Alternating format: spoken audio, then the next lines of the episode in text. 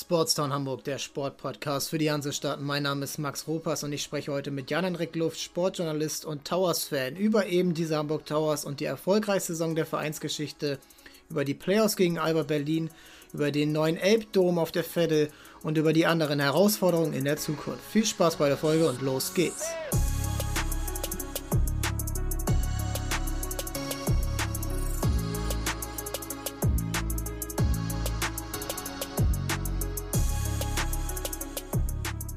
Moin Jan Henrik, wie geht's dir? Moin Max, danke, soweit ganz gut. Ich hoffe, dir geht's ebenfalls sehr gut. Ich kann nicht klagen, es ist Montagabend, äh, ich bin voll motiviert, den Podcast aufzunehmen und danach noch so ein bisschen drauf zu hoffen, dass Horst Rubisch den HSV wieder in richtige Bahn führt. Aber lass uns nicht über Fußball sprechen, wir sind heute hier wegen Basketball. Wir sprechen über die Hamburg Towers, die in ihrer zweiten Bundesliga-Saison in der ersten vollständigen die Playoffs erreicht haben. Ähm, dafür nochmal auch Glückwunsch von mir, äh, von uns. Ähm, das ist eine krasse Leistung. Am 20. Mai geht's los gegen Alba Berlin im, in der Arena am Ostbahnhof in Berlin. Und ähm, wir wollen da heute über das sprechen. Wir sprechen über ähm, die Mannschaft, wir sprechen über den äh, Club an sich, wir sprechen über die Spieler, um die die nächste Saison aufgebaut wird und auch über die generelle Zukunft, wie es aussieht in Richtung Halle, wie es aussieht in Richtung äh, Investoren, Sponsoren und natürlich auch die Zuschauer. Aber zuerst gehen wir darauf ein, äh, auf den Gast, auf Jan Henrik. Und ähm, da starten wir mit unserer berühmten Repub äh, Republik, Rubrik Starting Five. Und ich fange mit der ersten Frage an. Durch welches Spiel oder durch welchen Spieler oder Spielerin bist du zum Basketball gekommen? Äh, 1a Michael Jordan aufgrund meines großen Bruders und dann äh, 1b ähm, der, äh, der großartige Dirk Nowitzki, wie bei vielen äh, deutschen äh, Jugendlichen, die in den Ende der in den 80ern, 90ern äh, aufgewachsen sind, beziehungsweise damals geboren worden sind, 80er, 90ern und ähm, ja, dann mit Dirk Nowitzki groß geworden sind und erwachsen geworden sind. Also Jordan Nowitzki. Ja, das ist äh, bei mir so ein bisschen später Nowitzki klar, äh, aber Michael Jordan habe ich mit nicht mehr erlebt. Ich bin Jahrgang 93 und äh, mit fünf war ich dann doch noch nicht vom Fernseher. Dann Kobe Bryant, Shaq und äh, Allen Iverson und Dirk Nowitzki waren dann die ersten Spieler, die bei mir das so äh, dieses Feuer ausgelöst haben, damals auch in der Bravo Sport, äh, in der berühmten Zeitschrift. Und ähm, dann auch zu dir, wo ist denn in Hamburg der schönste Freiplatz?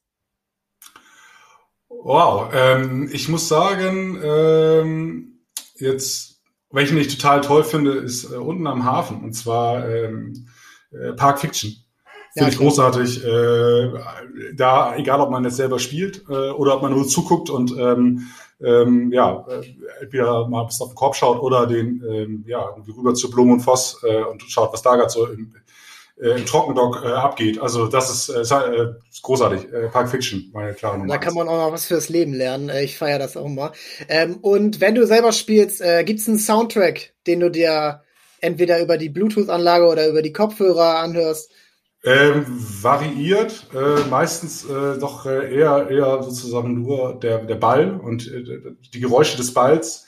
Aber wenn, dann ganz klar 90er Hip-Hop. Ähm, das ist dann irgendwie einerseits getrieben durch die äh, durch den, wieder durch den großen Bruder, aber andererseits natürlich auch durch die NBA-Spiele äh, für die Playstation, für die Xbox oder für den Computer. Ähm, da ist natürlich über die Jahre auch viel Hip-Hop an mich herangetragen worden. Der läuft dann auch gerne mal im Hintergrund. Ja, cool. Das, das ist stark. Ähm, und äh, ja, irgendwo auch dann ja auch bei den Towers ja immer, äh, immer der Soundtrack dabei und das hat ja auch die Mannschaft und den Club so ein bisschen davon abgehoben, was sonst auch irgendwie in den Stadien und Hallen im Sport läuft. Das ist immer ein bisschen, das ist halt so eine Kultur, das finde ich auch ganz cool. Und wo wir jetzt auch gerade dabei sind, was war ähm, bei den Towers jetzt dein größtes Erlebnis? Welches Spiel, welches, vielleicht auch welcher Dank oder welche Szene? Oh, ähm, gute Frage. Äh, ich bin, ich glaube, das erste, das erste Heimspiel, das war schon in der BBL, war schon ziemlich ziemlich genial, weil man ähm, nach dem Auswärtsspiel damals in München dann äh, zu Hause angefangen hat. Ich glaube, es war gegen NBC. Ich kann mich aber auch irren. Ich glaube, es war NBC. Ähm, da hat man auch ordentlich auf die Mütze bekommen, aber man hat gemerkt, okay, jetzt ist man wirklich in der BBL angekommen. Das war schon ziemlich stark. Auswärts in Oldenburg war ziemlich cool, weil man auswärts in Oldenburg ist schon geil, geile Halle. Das sind so, da, da würde ich jetzt mal so zurückdenken, aber auch ja, letzte Pro A-Saison auch großartige Spiele dabei gewesen, auch das Spiel in Chemnitz, aber da war ich jetzt nicht dabei, da war ich nur vom Fernseher. Das, ja, das wird jetzt mal so auf die spontan, auch schon wieder viel zu lange geantwortet, aber spontan das.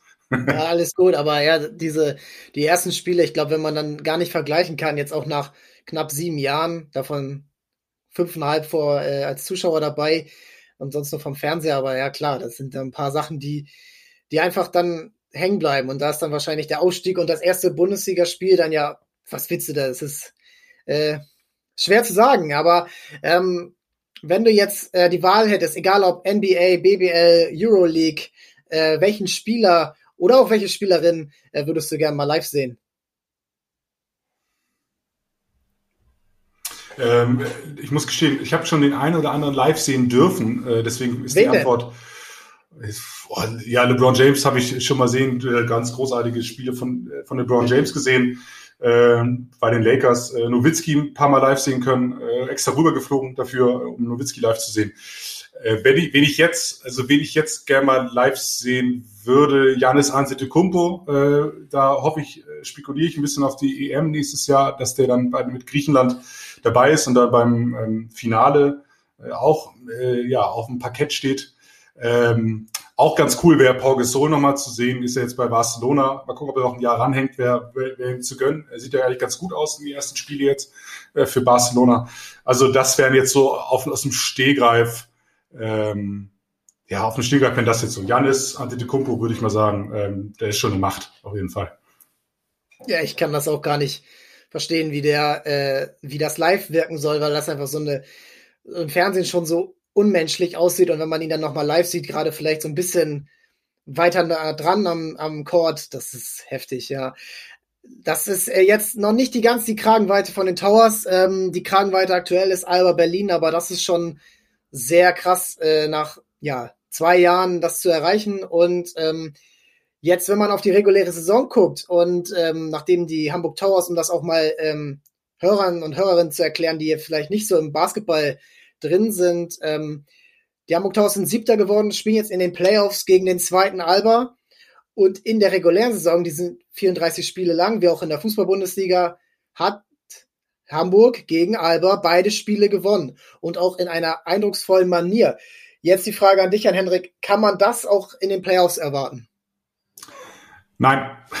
Schnelle Antwort. Das kann man leider nicht erwarten. Ähm, ich, ich äh, zunächst, also ich freue mich tierisch für, für äh, Marvin Willoughby, ich freue mich tierisch für Petro Kayes, für die ganze Mannschaft, äh, für das ganze Team dahinter, dass äh, die, die Hamburg Towers äh, in der in der, in der zweiten Saison schon es geschafft haben, in die Playoffs zu kommen. Playoffs, Digga, wie sie ja selber sagen. Ist super geil, also super toll tolle Entwicklung, äh, die, die man in diesem Jahr da gemacht hat. Ähm, klasse Saison spielt, eindrucksvolle Ergebnisse ähm, erzielt. Du hast es gerade schon angesprochen, die beiden Siege gegen Alba gehören da ganz klar dazu. Der Sieg gegen Bayern München auch. Ähm, waren auch tolle Spiele gegen Oldenburg dabei, äh, gegen Bamberg. Es gab auch den ein oder anderen ähm, Ausrutscher oder Ergebnis, wo man sagt, okay, auch, dass man auch in der BBL gegen die Niners aus Chemnitz äh, häufiger mal den kürzeren zieht, das setzt sich anscheinend auch weiter durch. Aber dennoch, es sind jetzt Playoffs und Playoffs sind was ganz anderes. Äh, du hast schon angesprochen, am 20. Mai geht's los. Ähm, Alba Berlin hat am Sonntag, den 9.5., ähm, also jetzt gestern, wenn der Podcast rauskommt, jetzt schon ein paar Tage her, aber am 9.5. das letzte Spiel gehabt gegen, gegen, äh, gegen Chemnitz, in Chemnitz auch gewonnen und äh, haben jetzt elf Tage Pause gehabt. Ich weiß, ich weiß gar nicht, wann Alba Berlin das letzte Mal elf Tage Pause hatte. Ähm, die werden ausgeruht sein und deswegen wird es ganz anders sein als ähm, in, in, in der Saison, als die Towers beeindruckenderweise ähm, tolle Spiele, äh, super Einzelleistungen dabei, aber das wird noch eine ganz andere, ganz andere Nummer jetzt in den Playoffs. Ja, sie spielen ja jetzt noch, äh, um das so ein bisschen zu revidieren, ja noch das äh, Pokalfeine vor. Ja, natürlich, ähm, du hast völlig recht. Ich habe noch die Liga gut. geguckt. Alles gut. Äh, das wurde auch verlegt durch äh, Corona-Fälle bei BG Göttingen. Ähm, das sind nochmal zwei Spiele, in denen sie natürlich es sind Profis, die wollen gewinnen, gerade einen Titel, den nimmt man immer gerne mit. Vielleicht dann im Finale auch gegen die Bayern. Ähm, das ist ja mittlerweile schon so ein kleines äh, Erzrivalen-Duell. Und ähm, ja, aber seit der Niederlage, die sie in Mitte April, jetzt knapp vor einem Monat, äh, gegen die Hamburg Towers erlitten haben, ist aber Berlin wieder in der Form, in der sie auch letztes Jahr Meister geworden sind. Ähm, man sollte nicht dieses Sternchen ransetzen an dieses Meist an diese Meisterschaft, weil das schon außergewöhnlich war, wie sie letztes Jahr in der Bubble in, äh, in München ähm, das äh, geleistet haben. Jetzt die Frage, auf welche Spieler und äh, muss man achten, wenn man jetzt ähm, am 20. Mai einschaltet, für die Leute, die auch nicht dabei waren, ähm, welche Spieler muss man achten und was ist Alba generell für ein Team?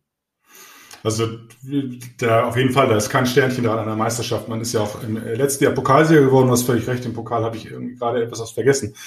Trotzdem ähm, hat Alba nach diesem Pokalwochenende immer noch ein paar Tage Pause. Das war äh, vor den Spielen gegen die Towers nicht so. Da war man im Hinspiel ähm, ja, hatte, war das das vierte Spiel in acht Tagen und beim äh, Rückspiel, äh, wo man, wo äh, die Hamburg Towers in Berlin gewonnen haben, war, äh, hatte man zwei Tage vor noch gegen Belgrad in der Euroleague gespielt. Also trotzdem, Alba ist aus, wird etwas ausgeruhter sein als in der Saison, auch wenn der Pokal, das Pokalwochenende da ansteht. Aber man, es ist relativ schwierig zu sagen, auf wen man nicht achten soll. Das muss man eher die Frage, weil äh, Alba Berlin hat einen, einfach einen, umfassend, einen umfassenden und guten Kader. Wenn ich jetzt mal so herausheben möchte, ein Stück weit ist, ähm, gerade weil er halt eben so effizient ist für, für die Albatrosse, ist Markus Eriksson. Ähm, ich habe mal äh, in der Vorbereitung geschaut, also kein Spieler in der BBL, äh, der mindestens sechs Dreier äh, pro Spiel nimmt, hat eine höhere Trefferquote als, als Eriksson. Äh, 48,5 Prozent seiner Dreier gehen rein. Das ist eine unfassbare Quote.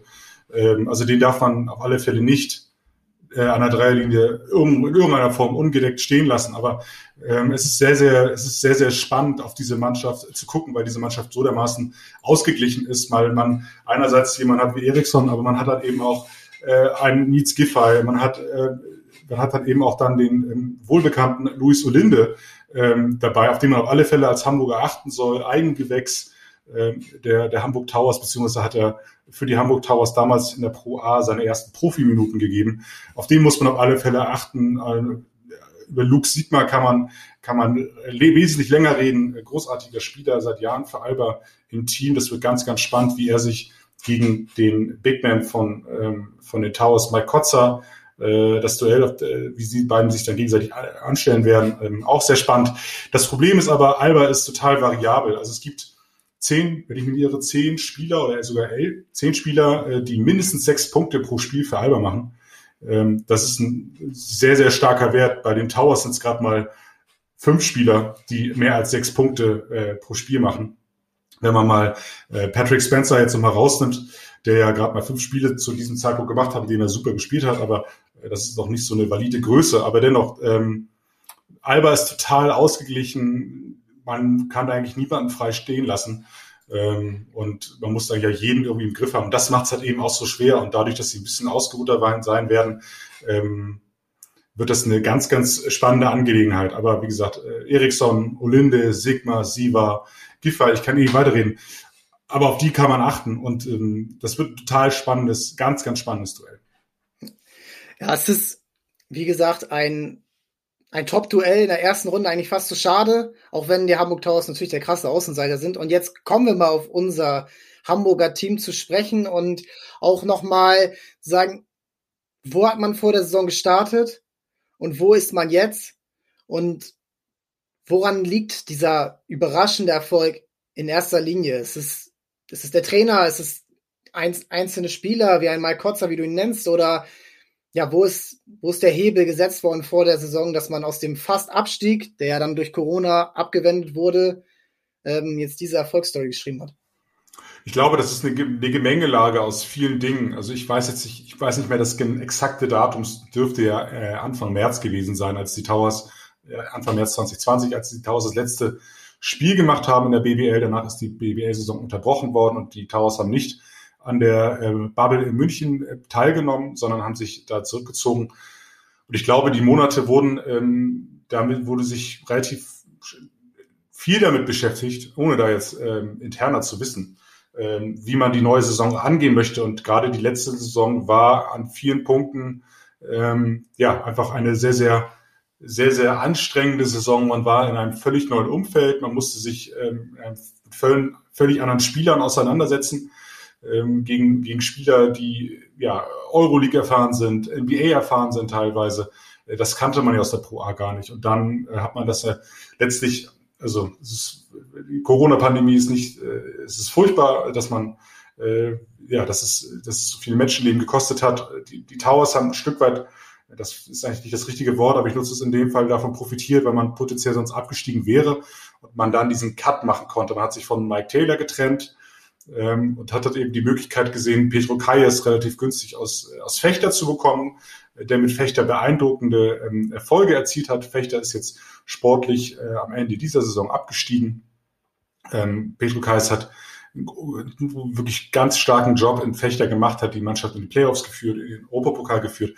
Ähm, und man hat, glaube ich, dann äh, Pedro Kayes die Verantwortung übergeben und dann das Team ein etwas, ja, etwas effektiver aufgebaut. Man hat sich, man hat sich, glaube, man hat, glaube ich, im letzten Saison den einen oder anderen Spieler ähm, sich geholt, der der letztlich nicht ganz gepasst hat. Es ist natürlich auch mit einer Wundertüte. Man weiß immer nicht, man weiß es ja in jeder Sportart so, dass man weiß, man kann immer noch nie am Anfang sagen, ob der Spieler jetzt ein Top-Transfer wird oder ein Fehleinkauf. Und in diesem Jahr hatte man einfach ähm, sehr, sehr gute, sehr, sehr gute Spieler geholt. Mike Kotzer ähm, aus, ähm, aus, aus den USA, äh, aus, von, von der Universität von ähm, South Carolina, wenn ich mich jetzt nicht großartig äh, vertan habe.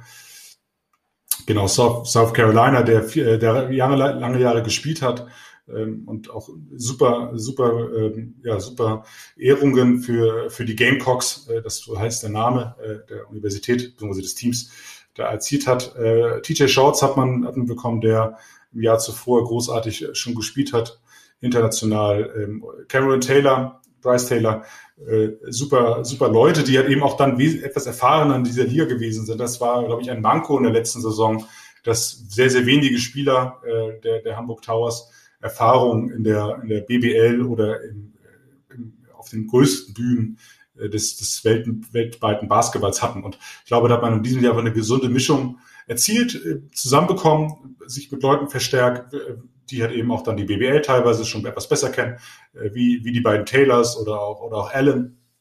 Und gleichzeitig einfach ein gutes Händchen gehabt äh, mit den, mit den Neuzugängen. Ja, das ist beim Basketball ja immer noch ähm, so ein Ding, dass das meistens Einjahresverträge sind, die die Spieler unterschreiben, die dann auch ähm, ja eine Planungssicherheit überhaupt nicht ermöglichen. Ähm, bei den Hamburg Towers muss man jetzt sagen, in Richtung Zukunft ähm, bis 2022 hat man gerade zwei Spieler safe unter Vertrag, die gerade äh, Minuten beitragen. Das ist einmal Eigengewächs Justus Hollert und eben der wichtigste Spieler in diesem Jahr, Mike Kotzer. Das ist äh, wichtig, dass er dieses Signal schon vor den Playoffs gesetzt hat und äh, damit auch zeigt, der ja noch nie vor Fans hier in Hamburg gespielt hat, er zeigt, okay, ich glaube an dieses Projekt, ich glaube an äh, den, den Staff, an, des, an die ähm, Verantwortlichen und ähm, ist damit ja auch wieder ein Argument für Transfers von neuen Spielern, die kommen. Oder eben, man will ja auch mit äh, mehreren Spielern aus dem Team verlängern. Ähm, und, auf, und es ist im Basketball gerade bei den Amerikanern immer sehr schwer, ähm, da langfristig zu planen. Ähm, und ähm, jetzt die Frage, die ich so habe, aber die man auch ähm, dann natürlich auch als ja sporadischer Zuschauer oder auch sporadischer Basketballfan hat, ähm, aber letzten Endes hat diese Frage jeder. Wie viel, wie viel kann diese Mannschaft und dieser Club in die nächste Saison übertragen, unabhängig davon, was dieses Jahr erreicht wird? ist eine berechtigte Frage äh, und ich glaube, sie ist total schwierig zu beantworten. Ähm, es wird sehr viel, du hast es gerade schon angesprochen, die Einjahresverträge. Es ist einfach ein bisschen anders als im Fußball, äh, wo man häufiger dann ja doch langfristige Verträge abschließt. Das macht sehr schwierig zu planen. Die Towers haben sich aber jetzt, glaube ich, in dieser Saison einen sehr guten Ruf erarbeitet. Die Towers haben auch vielleicht, auch das weiß ich nicht zu, zu 100 Prozent, ich weiß aber, dass es vielerorts in der BBL Kürzungen beim Etat gab aufgrund der Corona-Pandemie. Auch die Towers haben im Etat ähm, wohl etwas kürzen müssen, aber der, der Vorteil, der Vorteil dessen ist halt eben, dass sie einerseits ähm, ja eine super Saison gespielt haben, man auch gesehen hat, okay, da, da funktioniert was, da, die Mannschaft harmoniert, im Gegensatz zur vergangenen Saison, als, die, als es mehrere Störfaktoren äh, in der Mannschaft gab, äh, wo es immer mal wieder äh, ja, zu Reibereien gekommen ist, wo Spieler auch vorzeitig entlassen worden sind. Kannst du das, noch mal ein bisschen ausführen für, ja, auch für mich? Ja, es gab halt eben in der vergangenen Saison die, die Situation, dass es, äh, dass man halt eben geschaut hat, okay, wie, wie kommen wir in diese Saison rein? Äh, und da hat man eben auch dann festgestellt, dass es bei manchen Spielern nicht so ganz funktioniert hat. Also Khalil Dukes, ein Point Guard, den man, ähm, den man geholt hatte, der relativ schnell, ich glaube, der hat nur zwei oder drei Spiele gemacht für die, für die Towers, war dann relativ schnell wieder weg. Äh, das, das gleiche ist mit Marshawn Powell, der als einer geholt worden ist, der ja, der die BBL kennt, äh, der aber auch in der Vergangenheit äh, doch dafür bekannt war, dass es nicht immer ganz einfach mit ihm gewesen ist. Auch da habe ich nicht äh, tiefere Einsichten, aber auch der war nur bis Dezember äh, 2019 im Kader und den, da hatte man sich dann äh, deswegen getrennt und äh, ja, es gab halt immer wieder ähm, ja, einzelne, einzelne Themen, die auch durch die Hamburger Medienlandschaft ähm, ja, gekommen sind, dass es äh, innerhalb der Mannschaft so leichte Reibereien gegeben hat. Heiko Schafazik war auch da, da gab es wohl auch die eine oder andere Stimme, dass das äh, etwas schwierig gewesen sei ähm, zwischen, zwischen ihm und anderen, ähm, anderen äh, Teilnehmern. Genau, und das hat man in diesem Jahr eben nicht. Äh, und man hat einfach einen sehr, sehr harmonischen, äh, sehr, eine sehr, sehr harmonische Mannschaft. So wirkt es zumindest. Man hat da relativ wenig in diesem Jahr damit bekommen, dass es in irgendeiner Form da äh, ja, Probleme gibt, die die, die, die Mannschaft in irgendeiner Form da ähm, ja, beeinflusst, beeinträchtigt.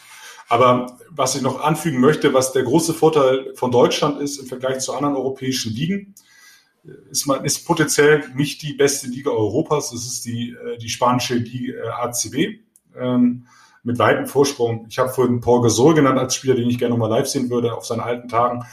Ähm, der spielt bei Barcelona äh, und die haben sich einfach mal Paul Gasol nochmal leisten können. Nikola Mirotic, auch lange in der NBA gewesen, spielt dort der Real Madrid, ähm, das darf man auch nicht vergessen. Ähm, da, da, da ist nochmal die Kragenweite ein bisschen, bisschen weiter oben. Aber was für Deutschland spricht, ist halt eben, dass die Spieler wissen, und das ist auch, das ist halt eben auch so, die Spieler wissen, dass sie ihr Gehälter hier pünktlich bekommen. Sie wissen, es gibt, es gibt, es gibt eine Wohnung, es, es gibt Wohnungen oder die Möglichkeit, eine Wohnung zu bekommen, wo man die Saison über äh, ja, wohnen kann. Es gibt das Gehalt pünktlich ähm, man, man, man wird, man wird nicht, man hat irgendwie ja einen guten Anschluss. Ähm, dafür, dafür steht Deutschland. Und das ist gerade diese Gehaltsthematik. Und du hast schon angesprochen, es sind natürlich viele US-Amerikaner, ähm, die es halt eben nicht in die, in die NBA schaffen, die natürlich dann im europäischen oder auch im weltweiten Basketball unterwegs sind. Und ich glaube, da gibt es viele Geschichten, wo, wo Spieler keine Gehälter bekommen oder die Spieler erst verspätet Gehälter bekommen. Und das ist in Deutschland in der Regel nicht der Fall. Hier kriegt man pünktlich, ähm, pünktlich auf den Monatsanfang oder Monatsende, je nachdem, sein Gehalt aufs Konto. Und das ist in der Pandemie wirklich nicht gerade, ähm, der Punkt ist nicht zu vernachlässigen. Also die Liga ist dadurch auch interessant, ähm, weil du weißt, okay, klar, Pandemie, auch in Deutschland natürlich, aber du kriegst hier dein Geld pünktlich und ähm, in der Regel kriegst du es pünktlich. Und das ist ein großer, das ist ein großer Standortvorteil. Und äh, dann noch mit, gepaart mit dieser, mit dieser tollen Stadt. Ähm, die, Hamburg bietet auch viel ähm, für die Spieler und grundsätzlich ja für jeden ähm, ist das auf alle Fälle ein Pluspunkt. Und deswegen bin ich auch relativ optimistisch, dass wir in der kommenden Saison äh, auch wieder einen wettkampfsfähigen Kader zusammenstellen wird in Hamburg. Und dann hoffentlich auch zeitnah unter den, natürlich nur dann, wenn es äh, die Umstände hergeben und die Inzidenzen hergeben und ähm, alles andere sozusagen passt, auch dann wieder vor Zuschauern ähm, Mal gucken, wie schnell das dann wieder voll wird oder ob man erstmal nur am Anfang mit äh, ja, einer geringen Auslastung spielen wird. Ja, du hast das sehr schön erklärt. Also, was auch die Argumente für Hamburg, Hamburg sind. BBL ist ja nun mal traditionell, außer jetzt Alba Berlin und Bayern München, ja eher eine Studentenstadtliga. Oldenburg, Ulm, äh, ja, Würzburg, Bamberg, das sind alles kleinere Städte, bei denen Hamburg natürlich dann heraussticht. Ähm, und Du hast jetzt auch gleich nochmal eben erwähnt, dass ähm, diese Gehaltsfrage und diese Etatfrage ja eben so ein Argument ist. Und in der Pandemie scheint, dass die Hamburg Towers durch auch Investor Tomislav Greizer, der viele Projekte hat in Hamburg. Äh, grundsätzlich ist er erstmal Immobilieninvestor. Er investiert aber auch ähm, zusammen, äh, investiert auch in Victoria Berlin Fußballmannschaft, er investiert in E-Sport, investiert in ein äh, Sport äh, Startup, Coworking Hub äh, auf dem Kiez. Also er ist umtriebig, er will Hamburg nach vorne bringen und ja, knapp, ja, seit Beginn der Towers 2014, 2015 ist er eigentlich schon dabei. Und äh, man liest ja jetzt auch heraus, er ist da ein bisschen optimistischer als die sportliche Leitung, dass man auch mal international jetzt schon nächstes Jahr spielen kann. Das ist beim Basketball ja nie einfach mit Eurocup, Champions League, Euroleague. Euroleague ist ja ein bisschen die Super League aus dem Fußball. Die gibt's da schon. Äh, da musst du, ah, da kannst du dich sportlich qualifizieren, aber du kannst auch eben eingeladen werden. Und äh, mittelfristig muss das für die Hamburg Towers das Ziel sein. Gerade in Richtung neue, in neue, neue Arena, über die wir gleich noch sprechen werden. Ähm, und da ist jetzt meine Frage an dich.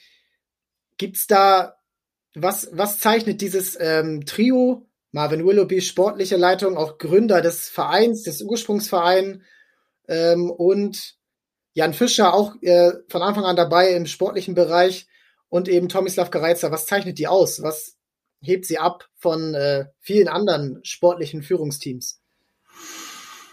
Gute Frage. Ähm, weiß gar nicht, ob ich das, ob ich der, der perfekte Ansprechpartner bin, um das äh, so zu beantworten, aber was mir äh, was mir bei, was mir auf alle Fälle imponiert, ist halt eben ähm, ja, dass man dass man es geschafft hat, ähm, diesen diesen Stadtteil Wilhelmsburg ähm, mit einer mit einer Sportart, die es zuvor lange Jahre im, im Hamburger im Hamburger Umland äh, oder im Hamburger im Hamburger Sport nicht wirklich einfach hatte. Und man hat ganz lange Zeit keine, kein Erstligateam äh, in Hamburg in der, in der BBL gehabt. Und äh, dann hat, haben die, ja, hat das Team um Marvin Willoughby äh, damit angefangen, hat das hat eben dann auch als Projekt gesehen, dass man natürlich Basketball auf der einen Seite hat, aber natürlich auch dann den, den Stadtteil äh, inkludieren möchte. Und, ähm, und ja, baut da seit Jahren einfach was aus äh, und hat einfach, glaube ich, diesen innovativen Ansatz, dass man ja, dass man irgendwie sagt, okay, wir wollen das jetzt hier reißen und wir wollen irgendwie vorankommen, ähm, aber auch nicht um äh, nicht um, um jeden um, um jeden Schritt. Also ich glaube, dass man äh, oder dass man halt eben auch äh, ja über die Zeit erkennt, dass man Fehler macht. Also die letzte Saison, also klar, Aufsteiger immer schwierig, aber ich glaube auch, dass die Verantwortlichen mit sich selber da auch relativ kritisch gewesen sind und ähm, da ja auch dann auch Fehler eingestanden haben. Und das ist sehr, sehr, das ist sehr, sehr sehr, sehr schön, weil man das irgendwie auch nicht immer so hat, dass die Verantwortlichen da so, da so, das auch mal so, so zugeben. Und äh, es, was mir halt eben imponiert, klar, äh, es gibt dann auch sicherlich den einen oder anderen, der irgendwie so ein bisschen neidisch äh, darauf schaut, dann potenziell auch das ein bisschen, ähm, ja, ich will nicht sagen, dass man den, den, den Towers den Abstieg wieder gegönnt hätte, um Gottes Willen, aber man, da gab sicherlich so das kleine Sternchen aufgrund der Pandemie ähm, und dass man, dass man davon so ein Stück weit profitiert hat. Aber ich glaube, dass dieses Innovative, was, ein, was du angesprochen hast, was, was ein Karajczak mit reinbringt, und hat eben auch dann ähm, gepaart mit, mit, mit einem Geschäftsführer wie Jan Fischer, der in meinen Augen so relativ, relativ solide, um gar nicht das Negativ zu meinen, aber so hanseatisch, entspannt, solide, nüchtern dieses Projekt betreibt mit, mit, mit Marvin Willoughby zusammen, der eben natürlich dann nochmal eine andere Perspektive hat als, ähm, als jemand, der lange Jahre den, den Basketball schon kennt und da auch immer wieder als, als, als prominentes Gesicht dieses Projekt steht und da sicherlich auch äh, das ein oder andere abfängt, was dann gar nicht so sehr dann auf das weitere Umfeld der Towers äh, ja zu, zu den, denen zu Lasten kommt. Aber ich glaube, dass man einfach dieses, dieses, dieses, diesen gesunden Wachstum, den man jetzt seit mehreren Jahren hat, klar, man hat eine Wildcard in der Pro A bekommen, aber seitdem hat man sich äh, ja wirklich äh, ja, gesteigert und man hat wirklich gesehen, äh, anfangs waren die Zuschauerzahlen noch nicht so, noch nicht so, ähm, so großartig, also waren immer schon okay, aber man hat dann über die Jahre einfach gezeigt, okay, wir haben hier was, äh, wir, wir sind vielleicht ein bisschen anderer Club als die anderen Clubs hier in Hamburg und wir bieten Leuten ein Zuhause und, ähm, und das, das honorieren die Zuschauer. Bis zur Pandemie war das, war die Halle, glaube ich, anderthalb Jahre, fast zwei Jahre in, Folge ausverkauft, jedes Spiel. Hamburg hat sich als, hat sich als Basketballstandort da so ein Stück weit neu erfunden und da muss man denen auf alle Fälle ähm, Respekt zollen und auch Kompliment geben, weil ähm, du bist Basketball interessiert, ich bin Basketball interessiert. Ich glaube, jeder von uns äh, kennt noch zig weitere Hamburger äh, oder Leute aus dem Umland Hamburgs, die sich für Basketball interessieren. Und auch wenn die Towers noch nicht so alt sind, hat jeder auf alle Fälle Sympathien für, die, für diese Mannschaft. Ähm, und das, das ist schon sehr, sehr toll, dass man das geschafft hat. Das kann ich natürlich nur bestätigen, dass, ähm, dass viele Basketballfans das auch direkt angenommen haben. Jetzt vielleicht da ist auch immer so ein bisschen, ich glaube immer das Gefühl in Hamburg, da muss man erst in der Bundesliga oder in der Champions League spielen, gerade in der nicht äh, nicht dass man auch so eine richtige Resonanz bekommt. Ähm, das wollen wir ja hier auch ändern, ähm, dass auch weniger äh, europäisch starke Mannschaften jetzt auch im Vergleich zum Handball zum Beispiel ähm, Aufmerksamkeit bekommen und auch ähm, dauerhaft Aufmerksamkeit bekommen und nicht nur, wenn äh, irgendwas Verrücktes passiert. Und ähm, ja, gerade diese Basketball hat ja immer das Image, man alle gucken NBA. Klar gucken alle NBA. Das ist mit Abstand die beste Liga der Welt und diese außergewöhnlichen sportlichen Leistungen sind, das kann natürlich, natürlich kann man das vergleichen, aber es ist nicht gleichzusetzen mit Basketball-Bundesliga. Aber diese, ähm, diese ehrenhafte und auch ausdauernde Arbeit. Äh, kurz, äh, kurze Info, ich habe mal 2015 habe ich Praktikum bei den Hamburg Towers gemacht und das war ein absolutes Startup. Da gab es kein Geld für irgendwelche Praktikanten. Da, da hat man einfach zusammen angepackt und Werbebanden aufgebaut und äh, ja, Wohnungen von Spielern ähm, irgendwie aufgebaut und eingerichtet. Also es war wirklich ähm, ein Gemeinschaftsgefühl, was man da von Anfang an aufgebaut hat. Und dafür stehen die Gründer, die da selber noch dabei waren. Ich kann es bezeugen. Und ähm, ja, was du eben jetzt siehst nach dieser ganzen Zeit, äh, nach fünf Jahren zweiter Liga und jetzt zwei Jahren erster Liga, es wird angenommen und es wirkt wirtschaftlich auch einfach ähm, seriös und da sind wir jetzt schon bei der Arena, bei dem Elbdom, der geplant ist, der jetzt, ähm, das kann man ganz gut beim Abendblatt verfolgen äh, durch die Artikel. Ähm, es sieht jetzt soweit aus, dass die Stadt da ihre Genehmigung gibt äh, äh, am Fette auf der in, äh, in der Nähe des S-Bahnhofs, dass dort äh, bis 2024 die Arena gebaut werden kann, in der die Hamburg Towers dann spielen sollen. 9000 Zuschauer wird so gesagt.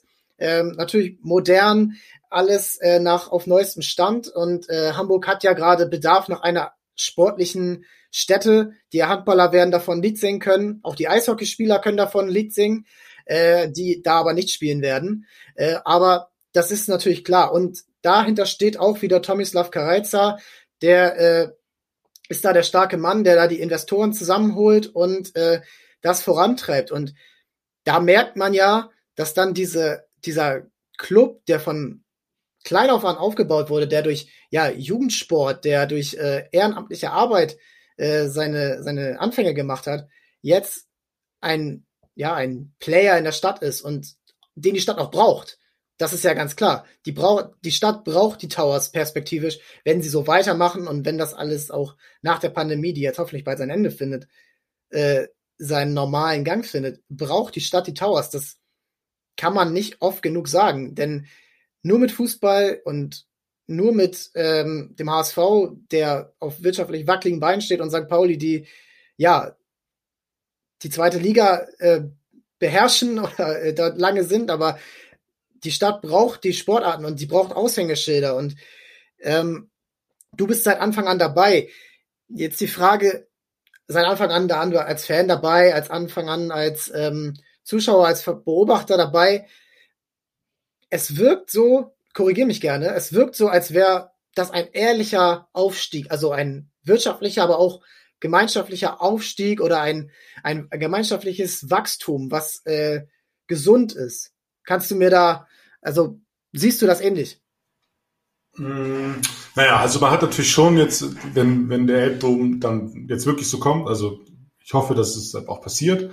Gerade, äh, ich habe es angesprochen, ähm, die, die, die Anzahl der die, die, die Anzahl der, der Heimspiele, die jetzt in Folge ausverkauft sind, die ist, die ist schon enorm und man hat das Potenzial und ich glaube, dass man noch mehr Tickets verkaufen kann und dass auch da wieder ein Wachstum möglich ist, gerade wenn man dann sagt, okay, man Jetzt sind es dann am Anfang 5000 in der Halle oder 6000. Man weiß es ja einfach gar nicht, was in, in drei Jahren oder vier Jahren der Fall sein dürfte. Aber um auf deine Frage zurückzukommen, jein, also klar, da ist natürlich, das Wachstum wäre ohne, ohne die, ohne die finanzielle Unterstützung, dass man, dass diese Halle, die ja dann irgendwie 150 Millionen, wenn ich mich nicht irre, glaube ich, kosten ja, soll. Ungefähr, das stimmt.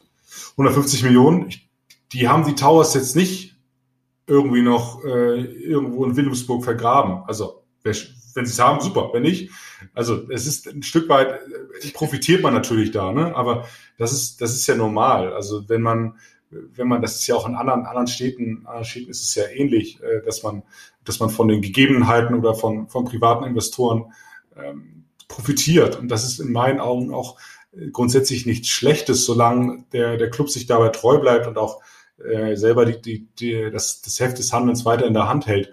Ähm, man wird es sehen, ob es ein gesundes Wachstum ist. Die nächsten Jahre werden entscheiden. Wird man, wird man dauerhaft in den Playoffs äh, jetzt sein? Wird man eine, wird man die Kultur, die man vor der Pandemie mit den Fans, mit den Fanclubs, äh, mit dem, mit dem, mit dem Umfeld in Wilhelmsburg, wird man das auch nach der Pandemie so eins zu eins fortsetzen?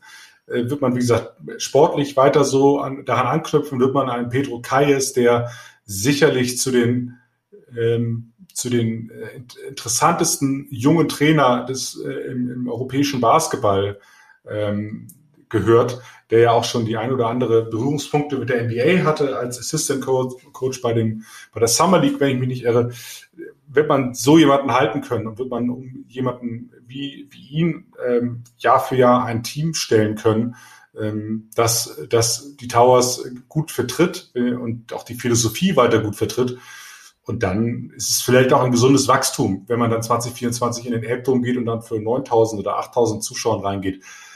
Aber natürlich, man hat den Vorteil eines, ähm, eines, eines Investors oder eines Finanziers so, so einer Halle. Also ein Stück weit ist es gesundes Wachstum, aber natürlich, ich würde mal sagen, ja, Wachstum mit, mit Finanzspritze. Also so, so würde ich es mal behaupten. Also, aber es ist nicht, es ist auf alle Fälle nicht, nicht jetzt ähm, zu verteufeln oder so. Also weil man wird's, man wird's nicht schaffen. Deutschland ist, und das hört sich jetzt, und wir hoffen, dass, ähm, dass man da vielleicht mit, mit, mit, mit, mit der Stadt Hamburg, ähm, auch mit den Aktionen der Stadt Hamburg und auch, was ich vielleicht auch ein Stück weit äh, durch den Diskurs in diesem Podcast, wird man Hamburg vielleicht zu einer, noch stärker zu einer Sportstadt machen, aber Deutschland ist ein Fußballland und da ist es schwierig für, äh, für, für andere Sportarten ähm, wirtschaftlich so große äh, ja, Schlösser aufzubauen, äh, den, dass man da mit dem Fußball mithalten kann. Und das ist, muss auch gar nicht das Ziel sein.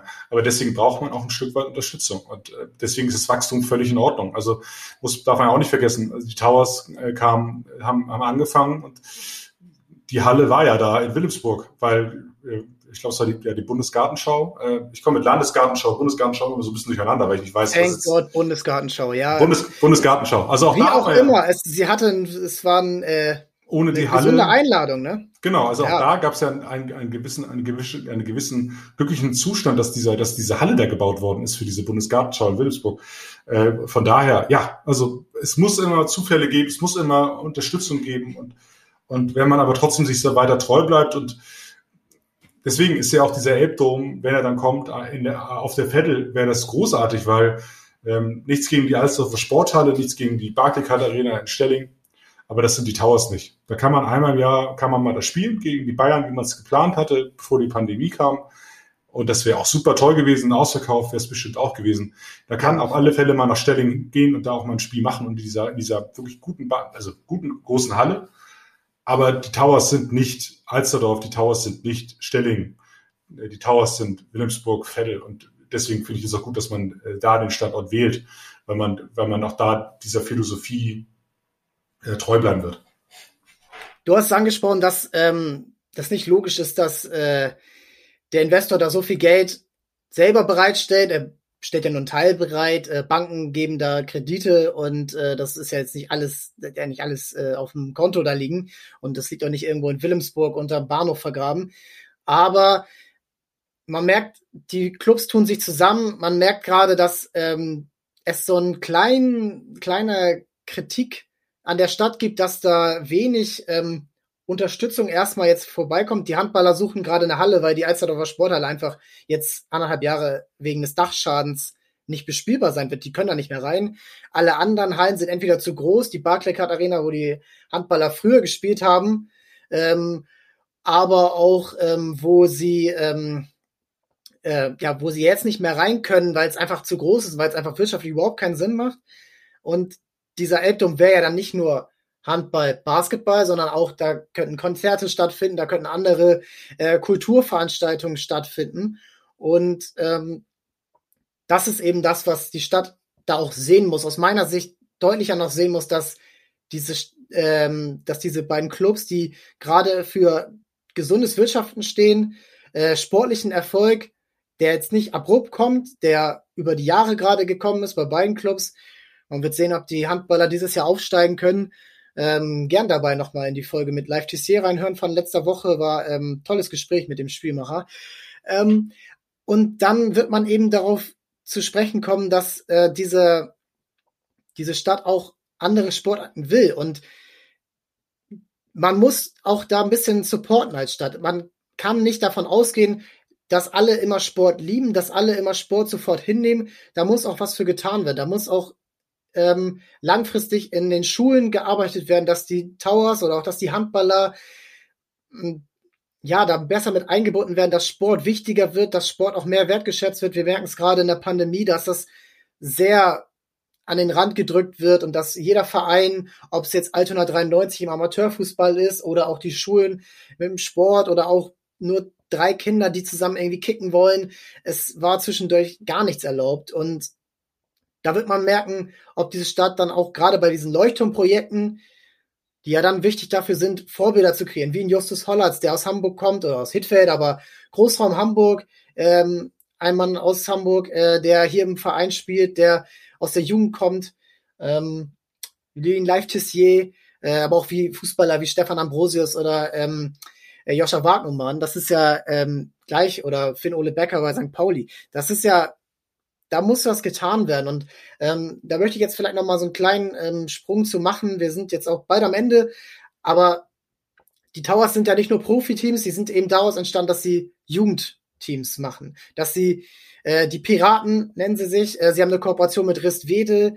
Ähm, die spielen in der Pro B. Das ist die dritte Liga im Basketball. Äh, und ähm, da können die jüngeren Spieler Spielpraxis sammeln um, auf äh, ja, gutem Niveau. Und da ist meine Frage, wie siehst du diesen Part? Wie gibt's dort ähm, Anzeichen, dass das ein langfristiges, äh, ja, ein langfristiges ähm, ja, Projekt sein kann, wo auch dauerhaft Profis rauskommen, nicht nur Justus Hollert?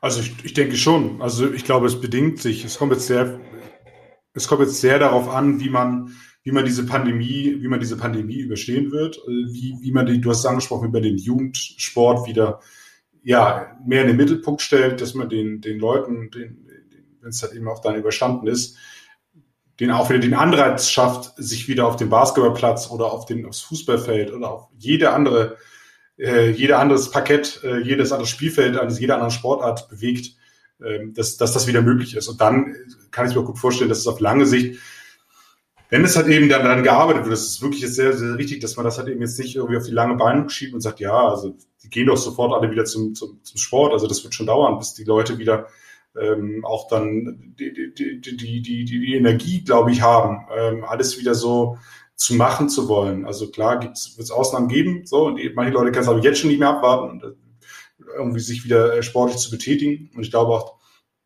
dass das, dass das äh, in der Natur des Menschen liegt aber natürlich ist genau dieser Weg, den die Towers da begehen, sich mit anderen Clubs äh, in der Umgebung auseinanderzusetzen. Ähm, SC Wedel, du hast es angesprochen, Justus Hollatz äh, ist das perfekte Beispiel dafür, äh, der seit, der seit Jahren, ähm, der seit Jahren ähm, ja, auch für Wedel aufläuft. Ähm, René Kitscheka, äh, noch in den letzten Jahren bei den Towers, jetzt, jetzt ist, glaube ich, bei den Eisbären Bremerhaven, hat auch ja. in der Jugend gespielt, äh, Osaru Jovic auch das sind ja Beispiele dafür, dass es funktionieren kann. Luis Linde habe ich vorhin schon angesprochen als, als Gegenspieler der Towers äh, in den Playoffs, als Alba Profi. Das Potenzial das sind ja Dinge, die man sehen will. Das, ja klar, und das ist, es hängt natürlich immer davon ab, wie viel, wie viel Zeit ist dafür da, wie viel, wie viel Invest kann man geben, wie viel, wie ist es auch das, die, das Interesse dabei? Ich, das ist, da bin ich auch zu, da bin ich ein Stück weit zu wenig, bisschen weit weg vom, vom Jugendsport und das letztlich, ähm, letztlich dann zu beurteilen zu können. Aber ich glaube, diese Schritte wie ein Elbdom, wie eine, eine, eine, mit einer Halle mit, äh, mit 9000, äh, 9000 Plätzen, dass man, wenn man die Leute da reinkriegt und wenn man auch die Jugendlichen und die Kinder da reinbekommt ähm, und potenziell da auch mehr, noch mehr in die Schulen geht. Auch da ist Alba Berlin ein super Beispiel, die ganz viele Projekte mit ganz vielen Schulen ähm, in Berlin hat, ganz viele Projekte macht, wo man die Kinder schon früh an, an, an, an den Basketball, an den Basketball bringt und da auch dann sozusagen das Sport, das Sportleben mit Alba quasi dann auch ja dadurch geprägt wird mit durch Alba Berlin. Wenn man das schafft, da weiter ranzusetzen, die Kooperation weiter fortzusetzen äh, und auch, dass die Clubs untereinander sich da unterstützen. Ähm, haben, die Hamburg Towers und der FC St. Pauli machen, glaube ich, auch einiges äh, in die Richtung. Dann haben wir dann auf alle Fälle ein Potenzial. Das ist äh, interessant, ja. Also Fußball, Basketball-Camps. Genau, es ist eine zwei, es ist eine zwei Millionen, zwei Millionen Stadt, fast oder 1,8, 1,9 Millionen Stadt. Es ist, es ist, das Potenzial wird irgendwie, für egal welche Sportart, wird's, wird's geben. Und man muss das einfach nur ausschöpfen. Und ich glaube, dass man, dass die Towers da einen guten Weg gehen. Und man darf ja aber auch nicht vergessen, dass es, es ist schwierig. Ähm, es ist schwierig. Man wird, es ist schon, es ist schon beeindruckend, dass man jetzt mehrere Spieler schon aus, aus in, diesen, dieser kurzen Zeit, die, die es jetzt die Towers gibt, verhältnismäßig zu anderen Clubs in der BBL oder anderen Basketballclubs generell, dass man schon so viel junges, tolles Talent rausgebracht hat und äh, mit Justus Hollatz jetzt den ersten eigen, eigenen deutschen Nationalspieler hat. Ähm, darauf muss man aufbauen und ähm, genau diese Schritte, wie angesprochen, ähm, Playoffs, Attraktivität steigern, wieder mehr in die Schulen gehen, wenn das alles so wieder möglich ist. Das, das sind die richtigen Schritte, um da auch langfristig die Leute ranzuholen. Ähm, ich bin ja immer noch ein Verfechter davon, wenn ich das Geld hätte, dann würde ich es ja da machen, mehr noch in Basketballkörbe zu investieren, die jetzt nicht auf, auf, auf Erwachsenenhöhe ist, sondern auf, auf Kinderhöhe, ähm, um die noch irgendwie auf die Schulplätze stellen. Meinte auf die Schulplätze. 73, ich komme nirgends ran, André. Ja, du, du könntest sogar noch auf dem Kinderball Korb dann sogar noch gut spielen, aber den Kindern die Erfolgserlebnisse, Erfolgserlebnisse, bitteschön, die Kinder noch Erfolgserlebnisse geben, ähm, dass man auch ein Basketball, ein Basketball mit einem auch vielleicht nicht so schweren Ball, nicht erwachsenen Ball, sondern vielleicht auch einen Jugendball, äh, dass man auch den Kindern die Erfolgsergebnisse gibt. Und äh, da muss man ansetzen und dann kriegt man auch die Leute, äh, glaube ich, in meinen Augen noch stärker mit diesem, mit diesem Sport oder auch mit anderen Sportarten äh, vertraut und dann kann da auf alle Fälle noch was wachsen in den nächsten Jahren. Man muss jetzt gucken, dass man aus dieser Pandemie rauskommt und ähm, ja auch da Vollgas gibt, sofern es dann, dann immer auch möglich ist. Ja, genau das. Also was auch äh, Live TC letzte Woche gesagt hat, ist, dass er bis er 16 war, Fußball und Handball gespielt hat und ob dann ein junger ein junger Junge oder ein junges Mädchen äh, Fußballerin oder Basketballerin wird, ist ja scheißegal das ist wichtig ist, dass sie lange Sport treiben und es gibt viele Studien dazu, dass äh, eine vielseitige Sportausbildung äh, hilft und je mehr Bewegung, desto besser. Äh, die alten Straßenfußballgeschichten kann man ja schon nicht mehr hören, aber sie stimmen ja irgendwo. Und da sind die Towers, glaube ich, auch Vorreiter. Ich glaube, ähm, sie sind ja auch im Mädchenbasketball Vorreiter, ähm, was was ähm, angeht. Und ähm, natürlich wäre auch ein Profiteam oder ein ja ähm, wie auch man auch Profi-Basketball nennen kann. Das wäre super. Ähm, man hat ja auch ein tolles äh, Beispiel bei den äh, Kollegen vom ETV mit Sykran Genschei, Trainerin der Männermannschaft in der Pro B seit, äh, seit vier Jahren und äh, eine wahre Erfolgsgeschichte. Und ja, genau das, was du angesprochen hast, zwei Millionen Einwohner in Hamburg, dann noch ein Einzugsgebiet aus den angrenzenden Landkreisen, die auch noch mehr für Basketball begeistert werden können. Und das ist genau das, was eben jetzt auch durch diese Profispiele im Fernsehen oder im Streaming bei Magenta TV ähm, einschalten am 20. Mai. Ähm, genau da kriegt man die äh, Kids begeistert und auch die jungen Erwachsenen hoffentlich noch. Das ist egal. Einfach, dass Fans da sind, ähm, dass man so ein, überhaupt mal eine Diskussion äh, dazu äh, startet, dass überhaupt darüber geredet wird. Das ist schon mal der erste Schritt. Äh, für den dann auch Sponsoren ähm, gewonnen werden können in der Zukunft so und dass es dann irgendwann auch ein wirtschaftlich, wirtschaftliches Unternehmen werden kann, ohne dass ein Investor viel Geld bereitstellen muss oder ähm, wie auch immer. Ähm, ja, Jan Henrik, das ist äh, toll gewesen, dass wir jetzt äh, knapp eine Stunde, knapp 50 Minuten über Basketball haben sprechen können. Und ähm, du freust dich genauso wie ich auf die Playoffs. Ähm, ja, 20. Mai, 22., 24., 26., 28. sind die Spiele. Ähm, und äh, wir werden einschalten und dann ähm, hast du das letzte Wort. Ähm, um den Zuhörerinnen und Zuhörern noch was zu sagen in Richtung Hamburg Towers. Ja, erstmal vielen Dank, Max. Äh, ja, einschalten, ähm, einschalten, sich das anschauen, auch wenn, wenn man die äh, noch nicht, also ich drücke den, den Towers alle Daumen, dass sie gegen, gegen Alba Berlin stark an die, an die Leistung anknüpfen können, die sie in der, in der regulären Saison ähm, gezeigt haben. Das wäre fantastisch äh, in dieser Zeit ähm, ah ein positives, weitere, weitere positive Ausrufe, Ausrufezeichen zu setzen. Ähm, anschauen, äh, sich, sich damit vertraut machen, wenn man noch nicht so viel äh, Basketball äh, gesehen hat. Ich glaube, Sport 1 wird auch das ein oder andere Spiel äh, im Free TV übertragen ähm, in den kommenden Wochen. Äh, Playoffs sind was ganz anderes, ist total spannend. Egal, ähm, ob es jetzt in der NBA ist oder BBL, da kann immer sehr, sehr viel passieren.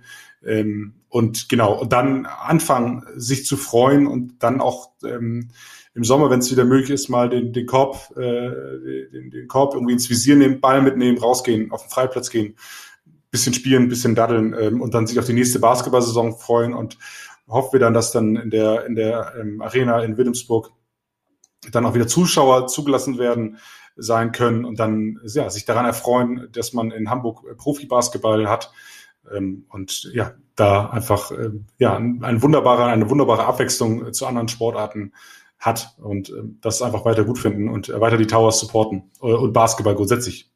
Das äh, abschließend von, von meiner Seite hier. Das freut mich, Jan Henrik. Danke für die Zeit und bis bald. Ciao, ciao. Tschüss. Ja, danke nochmal, Jan Henrik. Und ähm, wir haben die Folge am Montag aufgenommen. Daher wussten wir noch nicht, dass Justus Hollatz, den wir gerade häufiger angesprochen haben, sich für den NBA Draft anmeldet. Das heißt, er spielt mit der Überlegung und er sieht die Option, nächstes Jahr in der NBA zu spielen. Er könnte dann ausgewählt werden von den Teams, äh, zusammen mit vielen anderen jungen Talenten von der ganzen Welt. Und er kann davon noch zurückziehen. Er muss nicht nächstes Jahr spielen. Er hat da jetzt alle Optionen bis zum Draft Ende Juni, wo dann die besten jungen Spieler ausgewählt werden. Und ähm, dann stellt sich die Frage, ob er eben nächstes Jahr bei den Chicago Bulls oder den LA Lakers oder Boston Celtics oder eben noch ein Jahr bei den Hamburg Towers spielt. Ich denke, nur diese beiden Optionen bestehen. Ich glaube nicht, dass er jetzt nochmal woanders innerhalb Europas wechseln wird. Und für die Towers wäre es natürlich sehr wichtig, dass dieser Spieler, der so ein bisschen symbolisiert, was dieser Verein die letzten zehn Jahre hier erreicht hat mit Jugendarbeit, sozialer Arbeit und dann eben den Übergang in das Profibusiness, dass der nochmal ein Jahr dabei in den Hamburg Towers spielt, vor den Fans, in der Bundesliga auf Top-Niveau jede Woche, Top-Niveau innerhalb Europas. Jan-Henrik hat es erklärt, es ist nicht die beste Liga Europas, aber am, äh, am oberen Segment, da kann man schon sagen, dass das absoluter Top-Basketball ist. Und ähm, es wäre für ihn nochmal die nächste Entwicklungsstufe, auch nochmal vor Fans zu zeigen, was er kann, äh, auswärts vor Fans zu spielen. Das sind alles nochmal Wege, die ein junger Spieler gehen muss, der nochmal den nächsten Schritt gehen will, gerade in der NBA, wo jede, ja, jeden zweiten Abend 20.000 in der Halle sitzen. Das wäre, glaube ich, für ihn nochmal ein guter Schritt, für den Club nochmal zu zeigen, das hier ist unser Mann, um den bauen wir nächstes Jahr noch die Mannschaft auf, äh, um dann danach so ein bisschen die Nachfolger zu äh, einzuweihen und einfach für die Fans zu sehen, okay, der Junge hat es geschafft, junge, junge Erwachsene, Kinder, äh, Jungs, Mädchen, die sehen, wow, das hier ist ein Hamburger, der hat es hier, der hat hier gespielt vor Ort, hier in der Sporthalle und jetzt geht er in die, in die NBA. Das wäre schon ein toller, ja, eine tolle Story für die Towers und ähm, ich hoffe, dass er noch ein Jahr bei äh, den Wilhelmsburgern bleibt. Und am gestrigen Mittwoch haben die Handballer gewonnen und das ist der nächste Sieg gewesen in Richtung Bundesliga. Wichtiger Sieg in Emstetten, souverän von Anfang an. Und gut war auch, dass die Konkurrenz gepatzt hat, sodass der Vorsprung ausgebaut wurde. Am Sonntag geht es weiter gegen Ferndorf. 17 Uhr bei Sport Deutschland TV wie gewohnt einschalten. Der HSV, der Fußballer, hat es geschafft, ähm, sich wiederzubeleben. Dank Horst Rübesch, einem 70-Jähriger, verhilft vielen jungen Männern zur Wiederbelebung. Das gibt es auch nur in Hamburg. Und ja, da ist einfach zu sehen, ja, Rubesch ist locker, ist aber klar. Und ich glaube, Daniel Thune hat irgendwann am Ende, war zu sehr mit sich selbst beschäftigt, zu sehr mit diesen Querelen, von denen man ja auch gelesen hat. Und ja, am Ende dürfte sich wahrscheinlich beweisen, dass was auch viel geschrieben wird jetzt. Dieser Trainerwechsel, so doof er auch war, kam wahrscheinlich ein, zwei Spiele zu spät und ja, der Vorsprung von Kräuter Fürth ist jetzt trotzdem noch ziemlich groß. Zwei Spiele vor Ende. Sonntag der HSV in Osnabrück, die Fürther in Paderborn und da wird sich dann schon entscheiden. Holstein Kiel nehme ich mal so ein bisschen raus. Die spielen heute in Regensburg. Das Nachholspiel, wenn sie das gewinnen, kann der HSV sich schon nicht mehr einholen. Ansonsten ist noch passiert, die Handballerin der Buchholzer Luchse kämpfen weiter um den Klassenhalt in der ersten Bundesliga und am nächsten Sonntag spielen sie zudem noch das Final Four im DHB-Pokal. Ähm, das könnt ihr live bei Sport 1 sehen. Samstagmittag geht es da los. Ähm, und ja, für diesen Club, wäre es natürlich wichtig, in der Bundesliga zu bleiben, um ähm, die ja, Spielerin auch zu halten. Und dieses Final Four wäre dann so ein bisschen der, ja, das, äh, das, der Zusatz gerade. Und ich hoffe, dass dann danach auch ein bisschen Motivation für die für den letzten Spieltag kommt, ähm, um dann noch irgendwie es in die Relegation zu schaffen ähm, gegen den Zweitligameister der Füchse Berlin. Ja, das war die Folge für diese Woche. Ähm, ich freue mich, dass ähm, wir wieder mal einen tollen Gast gefunden haben. Schreibt uns bei Instagram, schreibt uns bei Twitter, schreibt uns per E-Mail, wenn ihr wollt. Und ähm, ja, alles, was die anderen Podcasts auch sagen, abonnieren, äh, bewerten, Feedback geben. Es hat mir wieder mega Spaß gemacht. Nächste Woche geht es weiter und äh, ich will diese Woche nicht versprechen, in welche, welche Form der Ball hat aus der Sportart. Das hat mir letzte Woche schon das Genick gebrochen. Also schaltet ein nächste Woche. Ich hatte mega Spaß und ciao, ciao.